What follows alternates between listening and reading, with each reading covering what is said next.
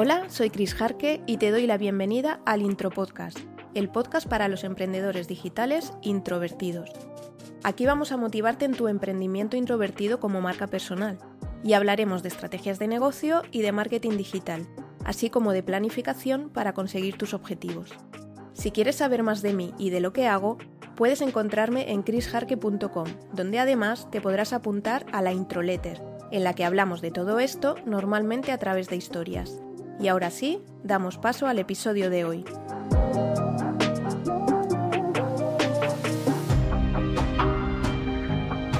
Hoy nos acompaña en el Intro Podcast una de las primeras personas que conocí a nivel online cuando yo decidí reinventarme y todavía trabajaba por cuenta ajena. Ella es una apasionada de la escritura, pero principalmente la conocemos en el mundo online por ser asistente virtual y por su escuela para formar asistentes virtuales, que es por donde yo me inicié en este camino digital. Esta formación actualmente se llama El Viaje porque además de formarte en aspectos propios del trabajo como asistente virtual, incide mucho en el viaje de autoconocimiento necesario para que tu negocio como asistente virtual esté alineado con tu esencia. En esta entrevista hablaremos de asistencia virtual, pero también hablaremos del propio viaje que la ha llevado a ella hasta el punto en el que está ahora, donde ha encontrado un equilibrio entre la vida slow, el slow work que ella defiende, y la inmediatez y el hazlo rápido que parece que impone la sociedad occidental en general y el mundo online en particular. Ella es Mamen Pérez, creadora de colaboración Nómada, desde donde forma asistentes virtuales, y de Simplemente Mamen, donde da rienda suelta a su creatividad a través de la escritura en los emails que envía. Bienvenida, Mamen. Hola, Cristina, ¿qué tal? Muchas gracias por invitarme a tu podcast. Yo encantada de que estés aquí porque, como he dicho, eres de las primeras personas que conozco y, y, como anécdota, que antes lo estaba pensando, eres de las pocas personas en el mundo digital que sabe mi email de toda la vida, porque ah, una vez empecé contigo ya me cambié al de, me hice un email de asistente virtual, luego ya empecé a trabajar mi marca de Chris Harke pero tú eres de las pocas que tiene mi email de siempre, vamos, desde la universidad. Te conocí ahí en el, antes de justo, ¿no? Antes de, antes de. Bueno, empecé por ahí, empecé en este mundo formándome contigo. Bueno, te voy a hacer la pregunta obligatoria del intro podcast, aunque, como ya te he dicho, tengo muy clara tu respuesta. ¿Eres introvertida o extrovertida? Pues sí, me conoces, me conoces bien y sí que, sí que me considero introvertida. Y eso que últimamente intento como desligarme mucho de etiquetas, pero es verdad que, mm, cumplo mucho de los requisitos y totalmente me consideraría con muchos rasgos de, introversión, sí, pues, totalmente.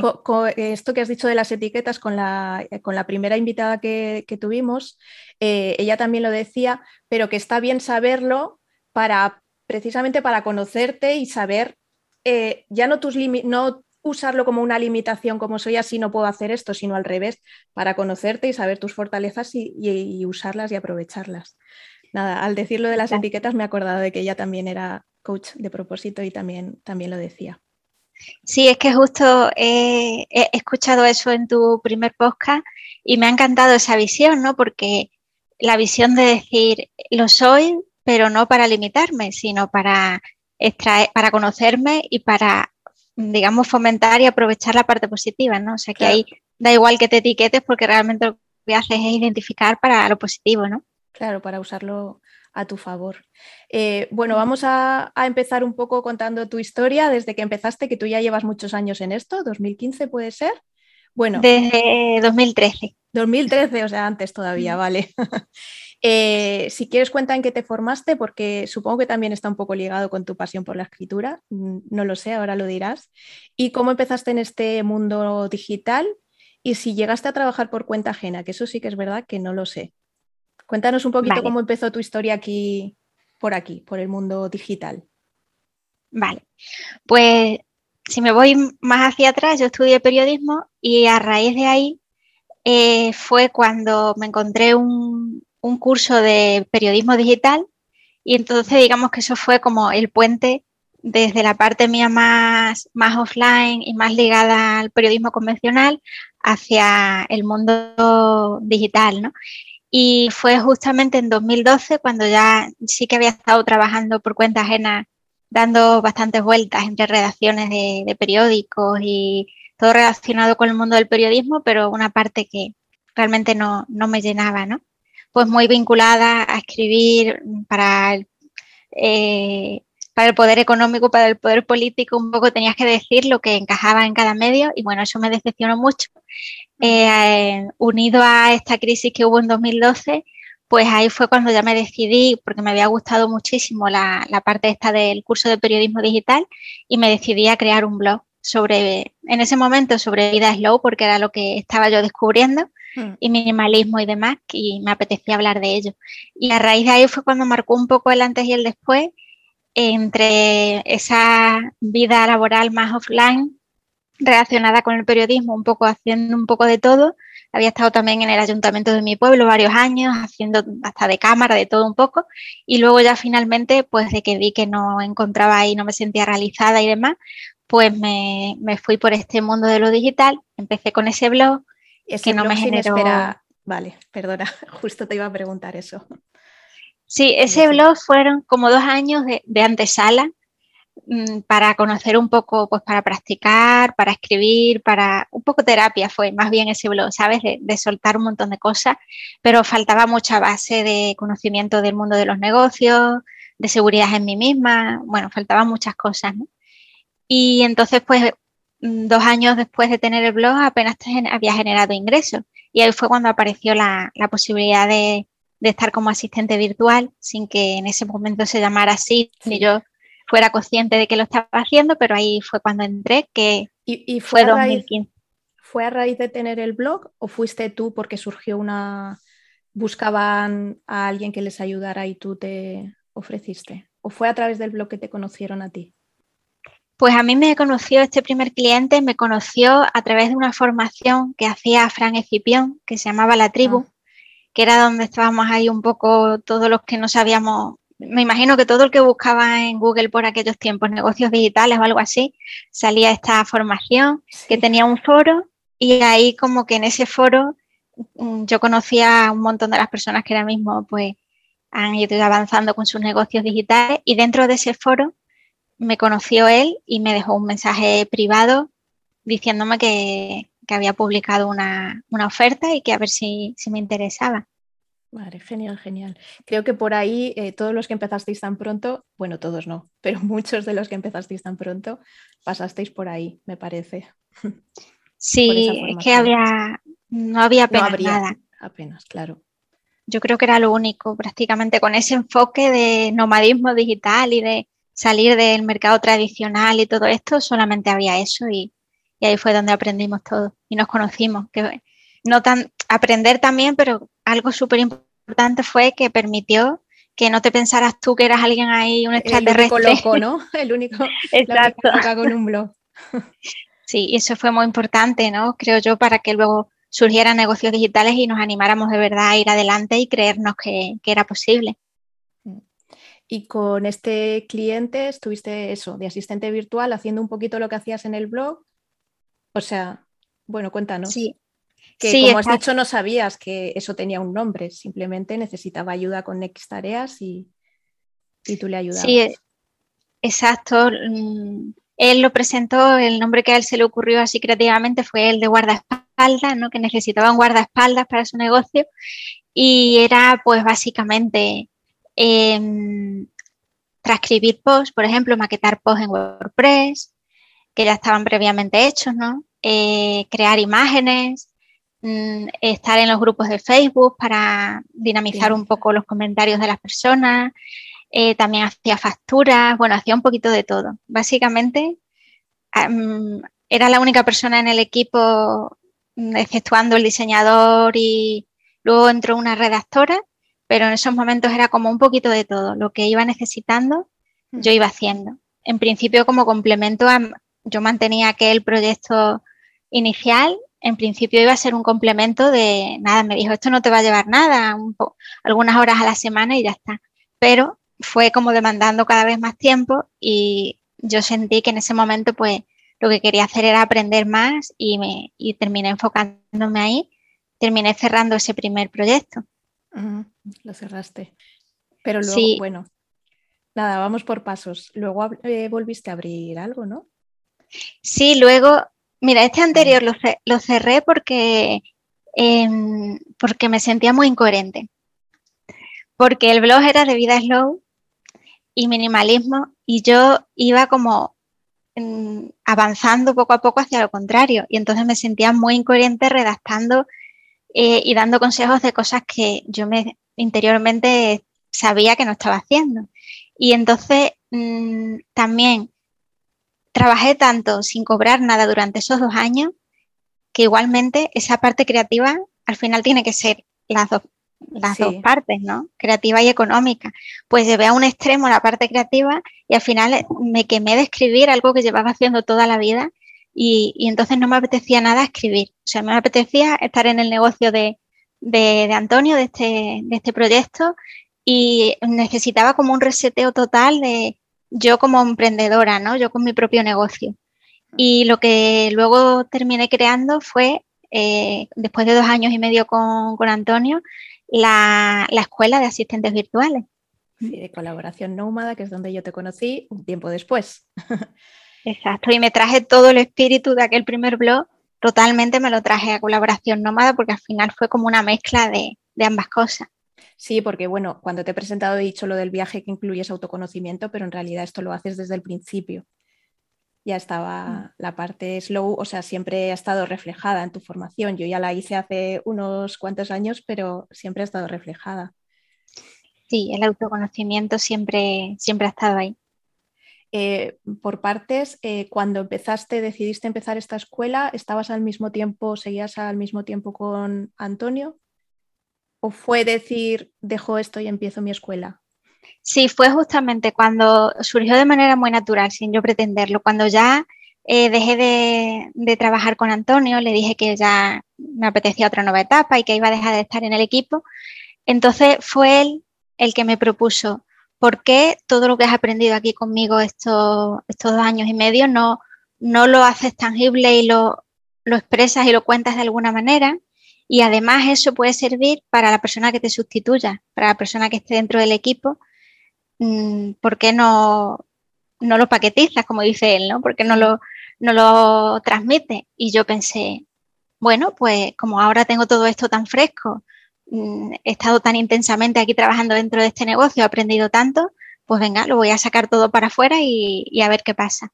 Y entonces así fue como de repente creé, estaba ahí como súper creativa, como en un momento en el que lo tenía todo dentro y lo saqué, y fue así como lo creé, o sea, la idea fue de él.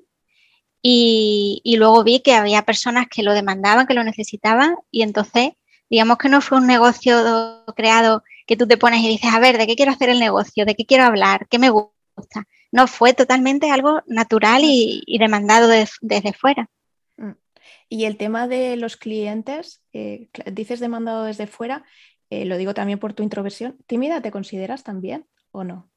Algo, mm, ¿no? Tímida no me, no me considero actualmente. Anteriormente, sí, en mi versión, digamos, de niña y de adolescente sí que, sí que era bastante tímida, pero ahora tímida no me, no me considero el, hecho de buscar clientes, claro, porque pasas de escribir un blog que no sé cómo monetizabas, pero aún así poquito, a trabajar para otra persona que realmente te contactó él, tampoco es...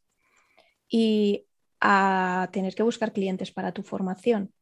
Sin embargo, sí que has comentado que, la gente lo quería. Entonces, eh, ¿qué gente lo quería? Quiero decirte, ¿cómo conseguiste tus primeros alumnos? Pues mira, la verdad es que... ¿Y cómo te sentías con ello también? Porque según cómo lo hicieras, lo digo por la introversión. La verdad es que me sentía muy bien porque era como mi manera ideal de hacerlo, que era en grupos pequeños, ¿sabes? La primera edición de la formación se hizo coordinada dentro de esta salida mía del, del equipo y las primeras personas que hicieron el curso digamos que eran las personas que optaban a sustituirme en ese, en ese negocio. Entonces fue como, me creo que eran 12 personas y era como ahí como un precio simbólico, ¿sabes? De la formación y era como para, para arrancar, ¿no?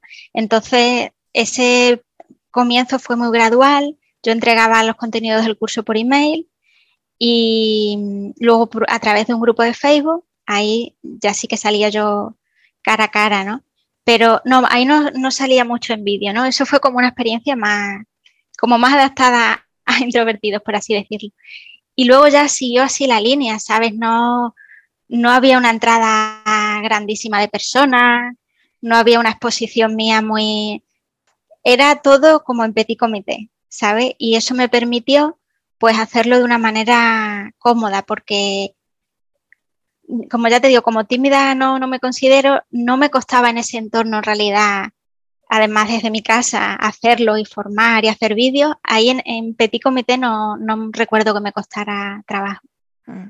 Claro, pero es, que es lo que, lo que comentas, que realmente tus primeros alumnos fueron gente que optaba a sustituirte, con lo cual como que ya te vinieron dados. Entonces ahí mm. ya supongo que eh, cogerías bastante seguridad con lo que estabas ofreciendo. ¿No? También, sí, sí ha, sido, ha sido un camino, sí, en ese aspecto. Sí, y luego también recuerdo que por aquella época eh, yo como que me esforzaba mucho, entre comillas, eh, aquí en mi ciudad a hacer cosas hacia afuera, ¿no? Y recuerdo que organicé algunos talleres presenciales sobre vida slow en, en ah. librerías de aquí. Y eso, esa parte también me ayudó un poco, ¿no? Porque, y ahí sí lo pasaba un poquito peor, me ponía más nerviosa, pero luego ya veía que cuando arrancaba se me daba bien, estaba cómoda, me gustaba, aunque yo siempre que hago algo a nivel, aunque sea grupo pequeño, si es, digamos, cara a cara, ya sea por Zoom o ya sea presencialmente, a mí luego siempre me duele la cabeza, me siento como con baja energía, eso siempre, ¿no? Pero lo disfruto, ¿sabes? O sea, es un poco como Mm, sales de tu zona de confort y hay cierta incomodidad siempre, pero luego si estás con las personas adecuadas y puedes dar rienda suelta hablar de lo que tú quieres, pues luego quieres hasta que dure más, ¿sabes? Hay como una especie de, contradicción, ¿no? Bueno, a, mí lo que dices también me pasa un poco, ¿eh? que me da más miedo antes de empezar, bueno, pero aún así el miedo no es, no es por introversión, es por un poquito de que te da cosa. antes de empezar, una vez empiezas ya normal y luego, que yo eso también lo digo siempre, planificarte, conocerte un poco y planificarte esto que dices que te duele la cabeza y tal. A mí dolerme la cabeza no, pero sí que siento como que ya he perdido toda la energía ya, ya no sé, si tengo mm, una sesión con varias personas por ahora, por ejemplo, pues por la tarde yo trabajo con mis cosas y no, tengo reuniones ni tengo nada. Yo esas, esas cosas las necesito. De hecho, para estas entrevistas yo pongo varias horas, pero una vez una persona ha cogido hora, anulo todo el día, porque yo personalmente no, mi energía ya acaba. a mí me pasa, me pasa igual. A lo mejor estoy haciendo algo de redactar o cualquier tarea que estoy haciendo yo conmigo misma y a lo mejor ese día pues puedo estar más horas haciendo eso y me siento bien en él. Al final del día no estoy cansada ni nada, pero como ponga algo así, por más que lo disfrute y me guste, salgo de la sesión muy contenta, pero, pero ya como que hoy ya mi mente no da para más. No da para más. Sí, pero bueno, es, es lo que decíamos, para eso está bien conocerse, para decir, me tengo que planificar así. Esta, si tengo una sesión, pues esta tarde hago cosas más mecánicas que no me requieran pensar demasiado. Bueno, ese tipo de cosas. Vale, guay. Genial, ¿ves? Esa parte no sabía, bueno, un poco sí que sabía cómo había empezado, lo de lo de la gente que quería sustituirte y tal, pero nunca lo había pensado en esa manera que había sido tan natural empezar tu negocio. Mm. Sí, y luego siempre siguió siendo algo eh, o sea, en aquellos momentos, la verdad, yo no recuerdo haciendo grandes acciones. En los comienzos, comienzos. ¿Sabes cómo te.? Eh, bueno, yo no fue en el comienzo. Yo cuando yo empecé contigo, vosotras en aquel momento, luego hablamos, os conocí a Colaboración Nómada por un post de Omar de la Fuente hacia el autoempleo. No fue por redes sociales, de hecho, yo no tenía Instagram. Yo en aquel momento sí que leía blogs. y bueno, sigo haciéndolo, pero que están ahora un poco como en recesión o ya nadie lee. yo conocí todo a través de blogs en aquel momento y sigo mm. leyéndolos. Pues yo os conocí así. No fue porque estuvierais todo el día en vídeo en Instagram. sí, de hecho Instagram tardamos en, tenerlo.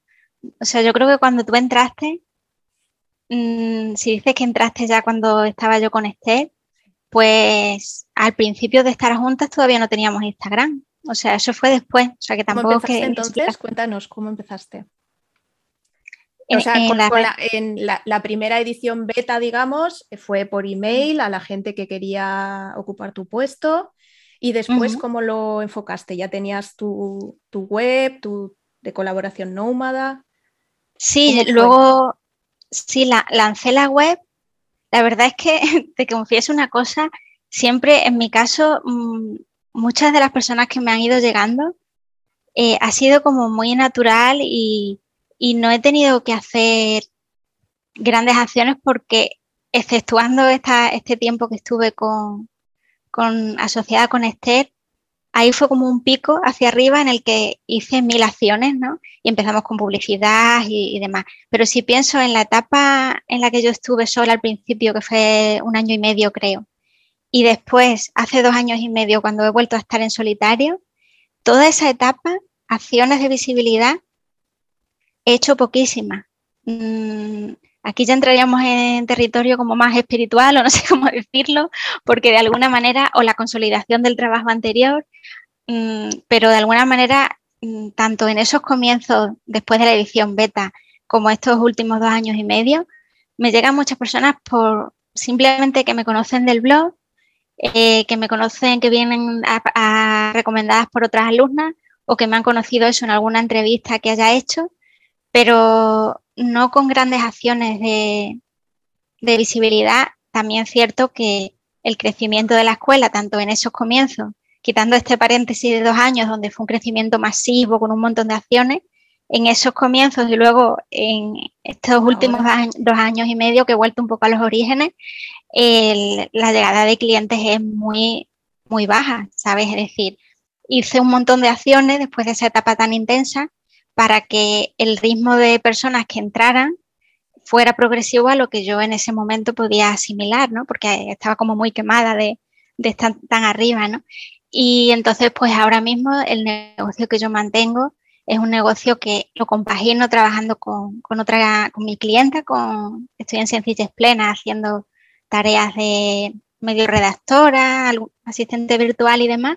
Y luego la entrada a la formación, hasta el momento, está siendo pues bastante progresiva, ¿no? Se venden algunos cursos al mes, pero no, no es algo que yo tenga que requerir un montón de acciones o que, claro, cuanto también menos, menos clientes entran, más equilibrio, ¿no? Entonces yo he estado un poco, esto también podemos hablar que también puede ser todavía por creencias limitantes sobre, sobre el dinero y porque voy haciendo las etapas como muy lentamente, muy progresivamente. He dado una prioridad absoluta últimamente a, la parte personal, a la parte de autoconocimiento, o sea, ahí también habrá, ¿no?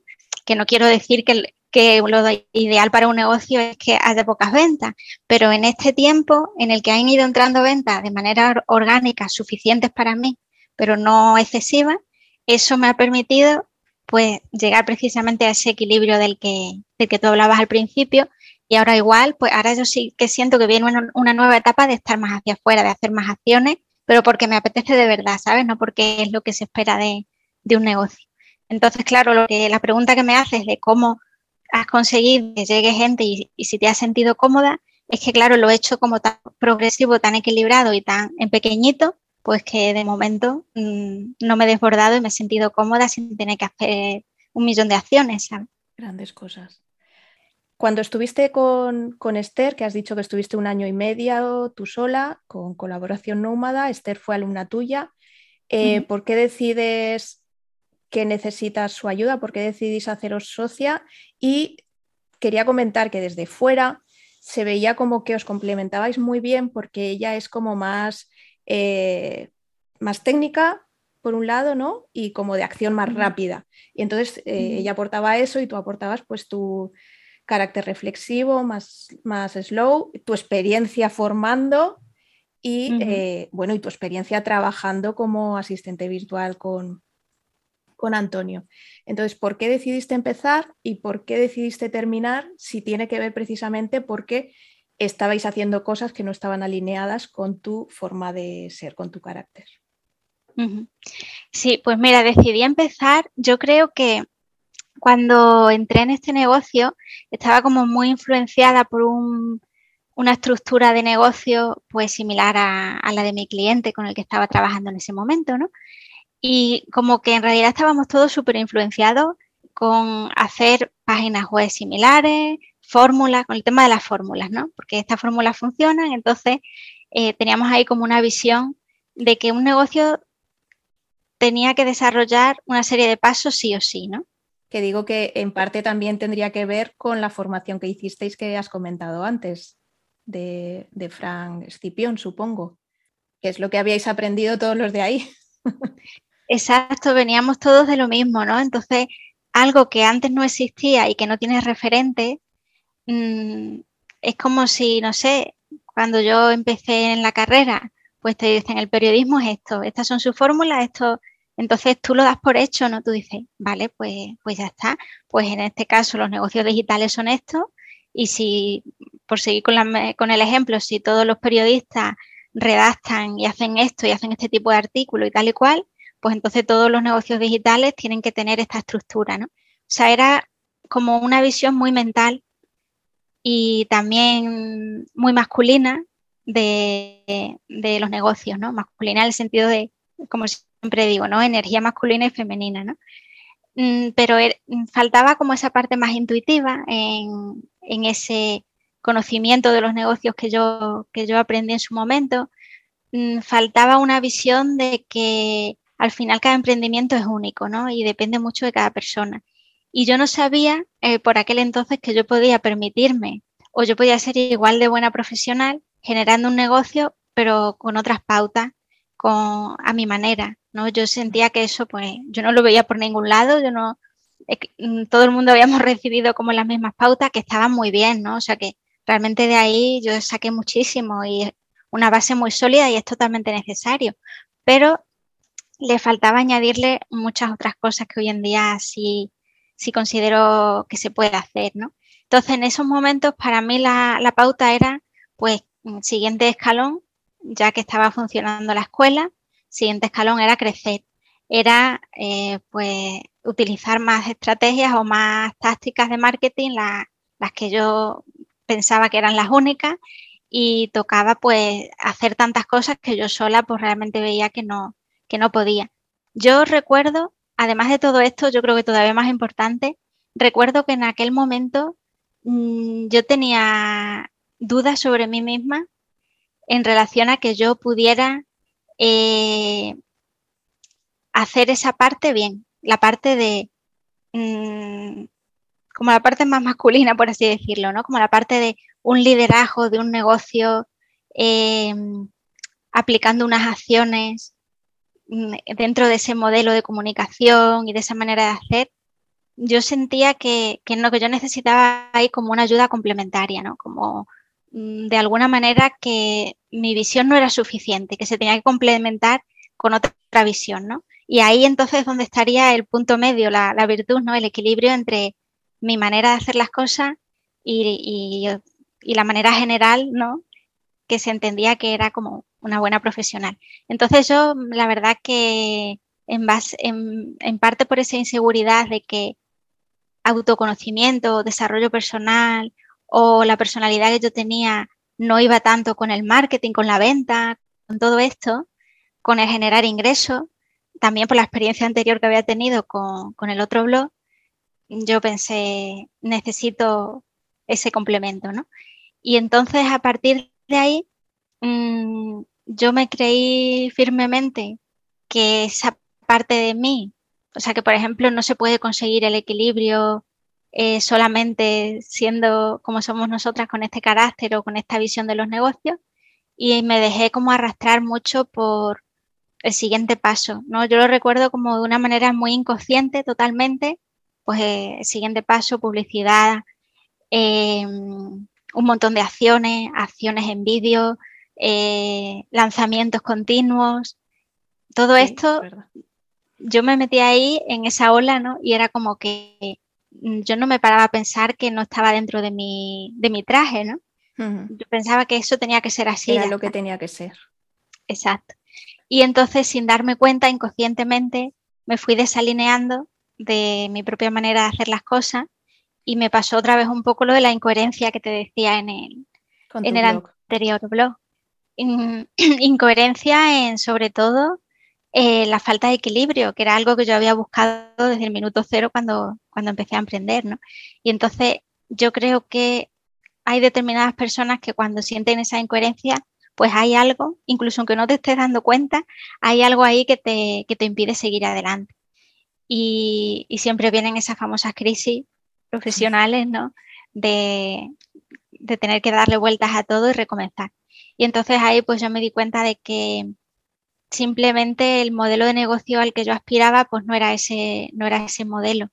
Mm, yo lo, la prioridad número uno que necesitaba en ese momento era eh, hacer las cosas otra vez a mi manera para tener equilibrio personal profesional. Entonces en base a eso volví a los orígenes, a aquel comienzo de lo que te contaba hace un rato, de hacer las cosas más en pequeño, de manera más orgánica y sobre todo de, trabajar mucho, mucho hacia adentro, escucharse a través de la práctica también, porque en estos dos años y medio he hecho un montón de cosas que todas se resumen en dejar ir, dejar ir, dejar ir, aprender a poner límites, eh, aceptarse una misma em, y también tiene todo que ver esta parte que tú comentas de la introversión, aceptar que aunque haya ahí fuera mucha velocidad, muchas opciones, muchos estímulos, también hay otra manera de hacer las cosas que tiene más que ver con estar alineado con lo que quieres hacer y que esa energía también se transmite y que si tú estás en un modelo de negocio que no te corresponde haciendo mil cosas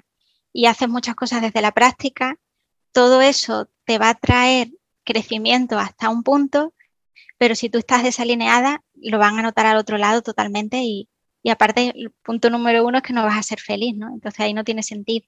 Te iba a decir, lo van a notar al final que, porque yo también he pasado por esto desde otro punto, pero he pasado por eso también. Eh, me he centrado mucho en lo que veía afuera, en lo que veía que había que hacer y por la inseguridad de pensar, yo, mm, si ellos lo dicen que llevan más años, será lo que hay que hacer, no sé, bueno.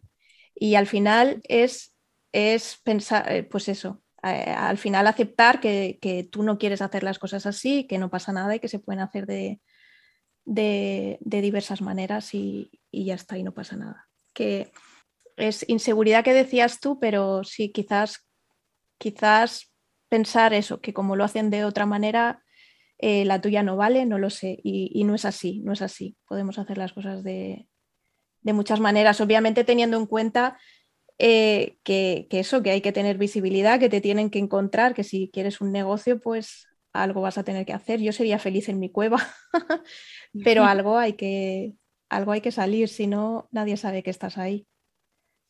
Claro, mira, yo creo que la clave de todo, de todo, de todo esto para mí es mm, algo que he escuchado en este primer podcast que, que hiciste de las características de la introversión. Y yo creo que gran parte de toda esta historia que te he contado de mi, y de mis decisiones de los últimos años tienen que ver con el tema de la profundidad porque, eh, por ejemplo, en un blog se profundiza, en las redes sociales no se profundiza, mm. en, una, en una newsletter también se profundiza, en un, eh, una clase, un curso largo, una clase en directo, ahí puedes profundizar, pero cuando digamos que todo a tu alrededor invita a lo instantáneo, a lo rápido, a los caracteres limitados y todo esto, y tú piensas que es que tienes que, que ir por ahí porque es la tendencia, entonces es cuando mm, te empiezas a desalinear, ¿no? Y mm. cuando te das cuenta de que, pues, que a lo mejor las redes sociales son un complemento o hay personas que no les gusta profundizar y que se expresan y comunican qué hacen eh, de manera más, digamos, más cortita, ¿no? Con textos más cortos, con otro tipo de comunicación que no es ni mejor ni peor, pues yo creo que ahí está la clave, ¿no? En darte cuenta de que es que no, es que realmente tú quieres, eh, no quieres eh, gestionar un negocio desde la superficialidad o desde lo instantáneo o desde lo rápido, sino que quieres que todo en tu negocio esté empapado de esa, de esa profundidad. Entonces, cuando aceptas eso y te das cuenta de que hay muchas personas que, que encajan con eso, mm, pues no pasa nada, ¿sabes? O sea, habrá todo tipo de negocios y todo tipo de comunicación pero yo creo que siempre habrá personas que sean fieles y que encajen contigo en esta parte, ¿no? Y entonces no tienes que renunciar a eso porque digamos que el mercado, la tendencia parezca que es otra. Yo creo que también lo que ocurre es que, claro, eh, las redes sociales es lo que se ve, es lo que eh, hace más, o sea, que realmente estoy segura de que hay mucha gente como nosotros y gente que, que pues eso, eh, trabaja más el blog, trabaja más los emails, hay muchísima, muchísima. Y de hecho hay gente que no tiene redes sociales ninguna y su estrategia de visibilidad es otra. Eh, pero como las redes se ven tanto, y es ahí donde, que si las tendencias, que si reels, o sea, es donde te, te van llevando de aquí para allá y es lo que ves. Y por eso cuando tienes un momento de inseguridad es cuando piensas, la gente está haciendo esto, porque los que no lo hacen no se ven. Es que ese es el problema, me parece. Que los que no lo hacen así no se ven tanto, no se ven tanto. Lo que yo pienso. Sí, yo creo, yo creo que lo que pasa es que cuando ponemos mucho foco en el tema de las redes o le damos mucha importancia a las redes, ¿no? Mm, de, estas veces que pedimos permiso porque vamos a dejar de estar unos días en redes o porque nos hemos ido y tenemos como que justificar que nos hemos ido, ¿sabes? Cuando mm, digamos que damos por hecho que hay que estar ahí sí o sí, mm, yo creo que entramos en una dinámica de, en la que dejamos de usar las redes con toda la parte positiva que tienen y la llevamos un poco a la parte de, de la adicción, entre comillas, o sea, de ser un poco adictas a, consumir ese contenido y eso nos hace eh, poder generar pocos espacios en el día a día para estar presentes en el presente, escucharnos y detectar realmente nuestras necesidades o lo que queremos hacer, ¿no? Es como si fuera eh, un sustituto, ¿no? De a lo mejor un, vacío que podemos sentir si nos ponemos frente a frente con, nuestros pensamientos o de repente nos, nos quedamos quietos en un sitio, por ejemplo, salimos a pasear y no miramos el móvil o de repente decidimos desconectarnos unos días totalmente de redes o de internet, ¿no? Creo que ahí cuando empiezas a hacer esas cosas empieza como a ampliarse tu visión y ya ves las cosas de otra manera, ¿no? Y ya como que no, el foco no está tan tanto puesto en lo que se supone que debes hacer, sino que empiezas a obtener respuestas que solo llegan cuando permitimos ese espacio de, encontrarnos con nosotras, ¿no? Entonces, mientras estemos metidas en la dinámica y estemos todos los días consumiendo y viendo lo que hacen otras personas, eso nos influye un montón. Lo metemos ahí en nuestra cabeza como yo creo que necesitamos de vez en cuando esa dieta detox para realmente volver a, a, lo que nosotros queremos hacer sin dejarnos influenciar por lo que parece que está haciendo la mm. mayoría que está en internet, pero que hay muchas, hay muchas más cosas más allá de eso. Sí, yo estoy de acuerdo. Yo en verano, el año pasado lo hice y este año también lo voy a hacer. Quitarme todas las redes sociales del, móvil. De hecho, ahora mantengo eh, Instagram, Facebook ya no lo tengo. mantengo Instagram por las stories porque me resulta más sencillo subirlo desde, que tampoco subo muchas, pero bueno, desde el móvil. Pero sí, este verano eh, yo, me, quedé sin durante un tiempo, no miré nada de, redes sociales. Pero bueno, lo que decíamos, que, es importante porque si haces las cosas de una manera que no vaya contigo, al final eh, ya no es solo que se note, es que, como tú dices, no, no eres feliz y además es que te quemas, o sea, corres el riesgo de dejarlo porque no estás haciendo algo que te satisfaga. Sí. Dime, dime. No, te iba a decir, eh, porque antes has dicho, has dicho que no trabajas demasiado tu visibilidad y que a, partir de ahora parece, o sea, sientes que te apetece más y que lo harás, eh, lo harás de otra manera, quizás un poquito con más acción.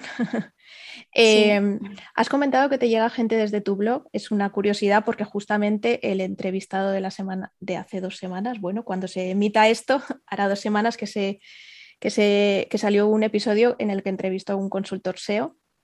Eh, ¿Tu blog te, te, llega gente desde, desde tu blog? Sí, me, suele, me suelen llegar personas directamente al correo que me escriben desde el formulario, desde la página. No sé tanto si desde los posts del blog o desde... me llegan más personas desde la página. Vale, porque te han encontrado desde... Por lo que sea, han encontrado colaboración nómada mm. buscando, sí, buscando información de asistencia virtual, terminan en la, en la web. Mm. Porque el blog igualmente hace tiempo que, no lo, que no lo actualizo, ¿sabes? O sea, he estado como, he estado en una etapa ahora últimamente otra vez de sentar mucho las bases, de rehacer totalmente la web para que se adapte a lo que soy ahora mismo. He estado actualizando también el curso de principio a fin de nuevo, justo ahora estoy terminando la, actualización y mm, asentando un poco las bases de lo que voy a hacer a partir de ahora más hacia afuera, ¿no? Pero es como esta, esta parte que trabajas que parece que no tiene tanto que ver con la visibilidad, pero que luego a largo plazo te permite hacer una visibilidad y exponer unos contenidos que si ya has hecho ese trabajo previo, no vas como improvisando o no vas como... Eh, porque siempre tenemos el impulso de decir, uy, ya lo estoy alargando demasiado, debería estar más presente, ¿no? Pero cuanto más sientas esas bases, creo yo, luego más fácil, a medio largo plazo, más fácil te resulta esa otra etapa, ¿no? Claro, es, bueno, como lo que dicen, lo de crear contenido no es lo primero que se te ocurra, sino que tenga una cierta eh, pensada de, de, qué quieres conseguir. Quiero decirte, si quieres visibilidad para llevar a gente a, tu web, que se suscriban a tu newsletter, no sé. Esas cosas tienen que estar más o menos pensadas. Aunque luego también tengas tus momentos de escribir lo que te venga en gana, vamos, que eso siempre está abierto. Sí, digo, yo escribo emails también, a mí me gusta escribir emails y escribo las historias más random que te puedas imaginar. Porque es lo que me, viene, lo que me... Sí que tengo la... O sea, sí que sé qué es lo que quiero promocionar o qué es lo que quiero decir, hacia dónde va el email, pero vamos, que cuento lo que me viene. Sí, yo, yo también soy muy así de, por un lado, tener generado ahí algunos contenidos que sabes que es interesante que salgan y que, y que son como más de base, pero creo que influye mucho también la actualidad porque como vamos cambiando tanto, ¿sabes? Y esto de los negocios es tan intenso y vas aprendiendo cosas tan rápido, pues también si has escrito algo hace un tiempo, seguramente ahora ya hoy cuando vas a enviar el email no te representa y termines cambiándolo y escribiéndolo de nuevo. Yo creo que es un poco eso, equilibrarlo, sí.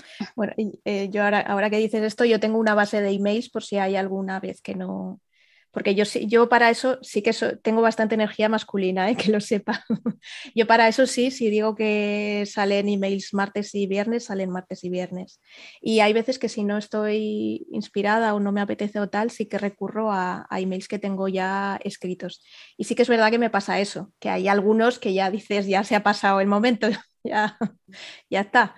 Pero bueno, hay otros que sí que los, los rescato y me sirven pero sí, por lo menos en, ciertos momentos o si quieres hacer algo más tipo lanzamiento o algo, pensar un poquito más la estructura de, de qué emails vas a querer mandar o, bueno, un poquito de estrategia detrás. Si quieres, háblanos un poquito de, que estamos hablando mucho de tu historia, todo el mundo que te ha escuchado sabe lo que haces, y, pero si quieres, háblanos un poquito del viaje de tu, de tu formación de asistente virtual. Vale, pues mira, el, viaje es esta primera formación que salió en 2015, no, 2017, perdón, pero en realidad mm, ha vivido también un viaje el propio, el propio curso de transformación en el que lo que empezó siendo pues las bases ¿no? de todo lo que aprendí entonces en aquel momento.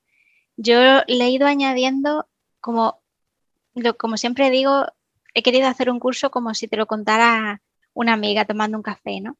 Entonces, ahí lo que hago es un poco mezclar lo que son las bases de los conceptos básicos de asistencia virtual y de conocimiento de un negocio digital, mezclado con videotutoriales y con toda la parte tanto teórica como práctica, pero además siempre le meto esta parte de historias, historias personales mías, historias de otras alumnas, de todo lo que en estos años otras personas a través de la asistencia virtual han ido descubriendo, que normalmente es un camino, ¿no? Hay alumnas que se quedan trabajando como asistentes, hay otras que van por otros caminos, pero lo que es actualmente esa versión del curso es como la historia de todas esas mujeres que han pasado, de algunas de las mujeres que han pasado por la formación, también algunos hombres, eh, contada un poco de la manera más honesta que me ha salido y más desde el corazón que me ha salido, exponiendo como los pros y los contras del emprendimiento, de la asistencia virtual y contando un poco a aquellas personas que, lleguen por primera vez a, este, a esta profesión, a esta nueva profesión, pues qué puede hacer por ellos o por ellas la asistencia virtual y cómo pueden hacer a través de esta o a través de este comienzo ¿no? de esta profesión, cómo pueden hacer un camino, pero no un camino de llenar la agenda de clientes, que eso pues es relativamente fácil, entre comillas, sino un camino de, generar un negocio, ya sea finalmente como asistente virtual o, por donde vayas, partiendo de aquí, alineado contigo. ¿no? Y entonces el curso es como una declaración de intenciones de decir, eh, se puede vivir de, todas estas nuevas profesiones o del emprendimiento, pero es algo que no es fácil ni es rápido. Entonces, parte de esa base, ¿no? Y parte de que va a ser, va a estar más alineado contigo y vas a estar más satisfecha con ese emprendimiento cuanto más trabajes de dentro hacia afuera. Entonces, básicamente es eso, ¿no? Es como, por un lado, el clásico curso de asistencia virtual, donde encuentras conceptos y prácticas, pero por otro lado, he querido también poner ahí mucho de, mm, porque claro, hay tanto mensaje últimamente de despide a tu jefe, de eh, recetas milagros, de cosas que se consiguen rápido y, creo que no, creo que tenemos la obligación de poner ahí, yo siempre he procurado hablar de la cara y la cruz, ¿no? Pero creo que eh, los negocios digitales y el emprendimiento tienen un montón de ventajas y hay millones de posibilidades ahí dentro. Yo, de hecho, sigo aquí, pero también es verdad que si desde desde el comienzo no vamos trabajando esta parte de alinearlo con quienes somos, corremos el peligro en medio de, perdernos y de terminar estando en un negocio que puede ser que te genere ingresos, pero que no te, no te genere abundancia espiritual o de otro tipo, ¿no? No solo económica. Entonces ahí, es, ahí está el objetivo, la tarea de, hablar de todo esto con esas personas que hacen el curso, de que se hagan preguntas y de que vayan llevándose a un tipo de emprendimiento alineado con, ellas. Mm. Yo creo, eh, te lo digo porque a mí me pasó, que claro, al final es un camino entender todo esto de, cómo funcionan las cosas. Yo cuando empecé en la formación, sí que estaba muy obsesionada con el tema de herramientas. Es que me acuerdo, ¿eh? el tema de herramientas, el tema, pero qué tareas tengo que hacer, e, ese tipo de cosas, de saber hacer bien todas mis tareas. Yo me acuerdo que insistías mucho en, la conexión con el emprendedor, en estar a gusto, en que las cosas se aprenden, no, no os preocupéis tanto por esto, pero a mí me obsesionaba, me obsesionaba esa parte. Y el tema de, del autoconocimiento, bueno, pues supongo que porque tampoco había empezado demasiado en aquel momento, como lo que lo veía menos importante y al final, pues eso, que me di de, me di de bruces, me quemé, me quemé por haber hecho cosas con las que no estaba alineada. Pero si no has empezado ya un poquito con el desarrollo personal o ahora que lo has extendido más, esta parte de autoconocimiento, pues, pues te cuesta verlo, te cuesta verlo. Mm. Claro, es que por mucho que también que, te lo diga un curso, mm, hay que añadirle la experiencia, entonces es normal. Tenemos que experimentar cosas y tenemos que equivocarnos y tenemos... está bien ir con, el aviso, está bien conocerte mientras haces el curso, pero realmente hasta que no tienes tus primeras experiencias con clientes, con, ofreciendo tus servicios y te tienes que ir enfrentando a todo eso, ahí es cuando empieza, digamos, el, el verdadero viaje, ¿no? Y lo otro son las bases. Mm. pero, pero que es normal, ¿sabes? Que, va a haber momentos en los que nos demos cuenta que nos hemos desalineado, pero lo importante es luego siempre volver, volver a.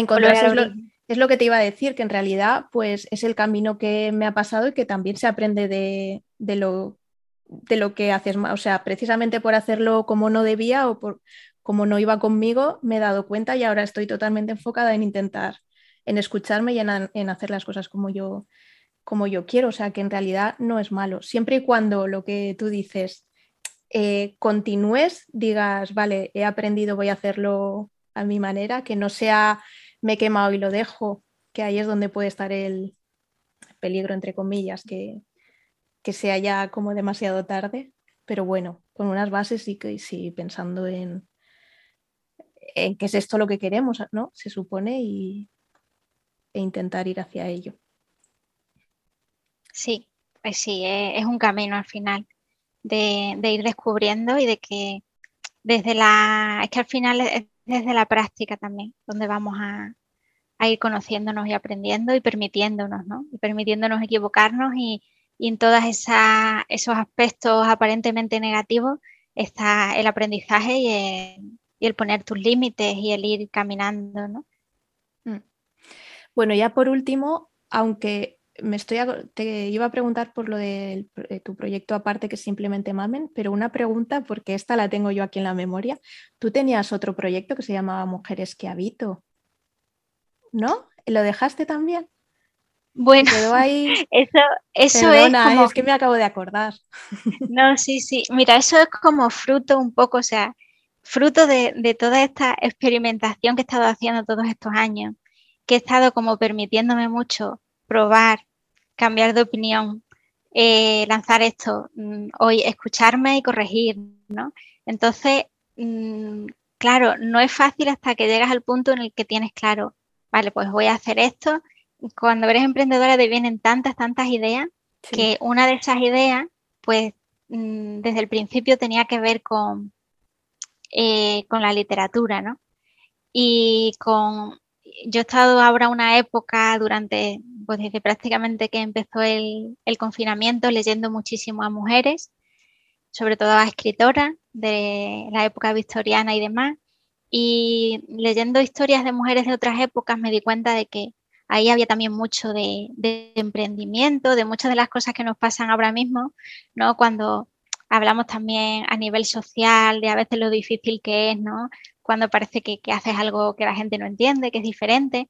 Entonces, mm, pues me dio ahí como un arrebato, que no sé si, si tiene que ver con, la introversión o más con el tema este de las personas multiapasionadas, que, quería, que quería lanzar algo al respecto y que se iba a llamar así. Pero luego eh, lo, he derivado aquí a, a simplemente más, porque claro, ahí he aprendido algo desde, desde mis comienzos, es que si le pones un nombre muy concreto a algo y luego tú evolucionas y quieres hacer otra cosa, entonces luego más complicado.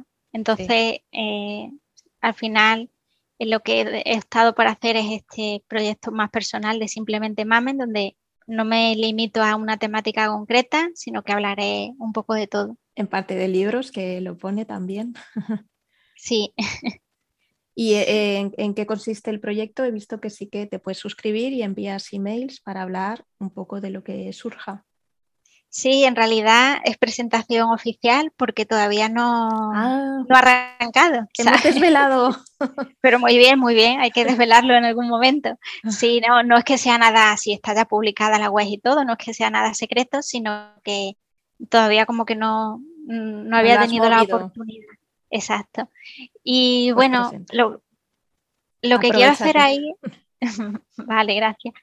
Lo que quiero hacer ahí, bueno, básicamente es que colaboración nómada se me queda a veces pequeño para hablar de tantas inquietudes y tantas cosas que quiero hablar que no están tan relacionadas con el, el emprendimiento. El emprendimiento puede tener cabida dentro de colaboración nómada, aunque sea a nivel general, aunque no sea solo asistencia virtual, pero notaba ya como que ese traje se me quedaba pequeño para hablar de todos esos descubrimientos que he hecho durante, sobre todo los últimos tres años, más a nivel espiritual, más a nivel de hablar un poco de todo, de cómo, eh, de curiosidades, ¿no? Sobre el simple hecho de, de, ser un ser humano, ¿no? Y de poder hablar de temas que me apasionan, que no, tendrían cabida ahí, como puede ser la prehistoria, los orígenes, eh, el universo, la vida, la muerte, el hecho de ser mujer, la maternidad, ¿no? El hecho de decidir ser madre o no serlo, el tema de la casa, ¿no? También estoy trabajando con Lucía Teroli a través del tema de la casa aprendo muchísimo, eh, el tema del orden en casa, el, o sea, cómo todo lo que somos eh, se extrapola hacia afuera, cómo tenemos una visión del universo en base a quienes somos y cómo a través de, también de la espiritualidad ¿no? podemos ir cambiando y ampliando esa visión. Entonces, hay una cantidad de temas que no es imposible ponerle un nombre porque tengo muchísimas cosas de las que hablar y lo quiero hacer ahí a través de simplemente Mamen, porque no considero que era ya mezclar demasiados términos, hablar eso sobre esas cosas desde dentro de, colaboración, normal. Pero en principio es un proyecto personal, no es, eh, nunca se sabe. Sí, en principio es un proyecto de expresión de todas esas cosas que tengo dentro, que llevo todos estos años escribiendo de ellas y que yo tengo el impulso de compartir. Y luego ya pues veré por dónde va, si será un negocio, otro negocio, si será, pero en principio es como algo muy intuitivo que el origen fundamental es expresarme y compartir sobre esas temáticas. Estupendo. Pues nada, ya nos hemos enterado. Quizás en breve lo saques más a la luz. Sí, ya mismo lo sacaré y ahora mismo está en, la web simplemente mamen.com y va a ser, de momento va a ser una newsletter, es lo que va a ser, no, no va a ser todavía blog ni nada, algo muy, de introvertidas, ¿no? Algo en petit comité. Muy hacia adentro, solo para que lo lean los que se suscriben. Sí, al método tradicional, volviendo al origen. Si te apetece, te suscribes y lo lees y, ya está. Genial. Pues por mi parte, nada más. Bueno, sí que has dicho que es eh, simplemente mamen.com, colaboración nómada, que es eh, donde habla más de, asistencia virtual, donde tiene su escuela, es colaboracionnómada.com. De todas maneras, Luego lo dejaré en las notas del episodio. Y, por mi parte nada más, si quieres comentar algo y si no, lo dejamos aquí. Pues nada, decirte que, muchísimas gracias por haberme invitado, que la verdad que creo que el tema que tratas es un tema súper importante, ¿no? El que le demos visibilidad y el que haya personas que no sientan que esa parte ¿no? de la introversión es algo que está mal en ella, sino que al contrario, es algo eh, que puede darte, o sea, el conocer eso puede darte un montón de pistas y, puede ser una liberación a la hora de generar tu negocio en Internet haciéndolo a tu manera. Y que le quitemos un poco la etiqueta negativa, porque es la que yo tenía al principio, que yo decía que yo no era introvertida, que a mí me encantaba hablar con la gente, que yo, que yo eso no, no era.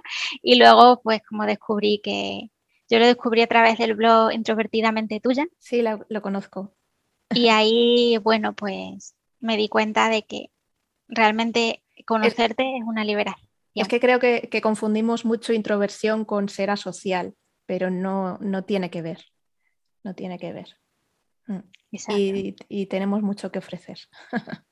Sí. y de hecho, en realidad, los negocios digitales son muy buenos para, para nosotros, porque pasamos mucho tiempo en nuestra cueva, que digo yo, aunque salgamos.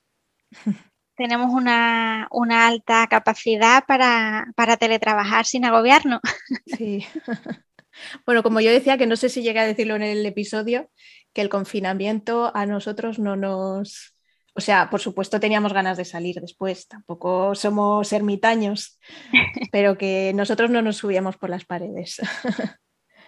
Sí, porque si hubiera sido una experiencia, mm, el tema del drama social y, de salud aparte, o sea, si es, un, si es un confinamiento, si le quitamos esa parte, realmente es algo, o sea, lo de estar un tiempo hacia, hacia adentro y que te quiten la posibilidad de que siempre tienes tentación, ¿no? De, de hacer todo lo que hacíamos, eso es mm, súper saludable, o sea, hacer eso de vez en cuando es súper saludable. Y para un mundo, para nosotras en un mundo que siempre ha funcionado de la otra manera, pues de repente tiempo para, para leer, para explorar, para pensar, para pasear y reflexionar, pues eso también es un regalo, quitándole la parte negativa, claro. Lo agradecimos un poquito, aunque sí. se hizo un poco largo al final.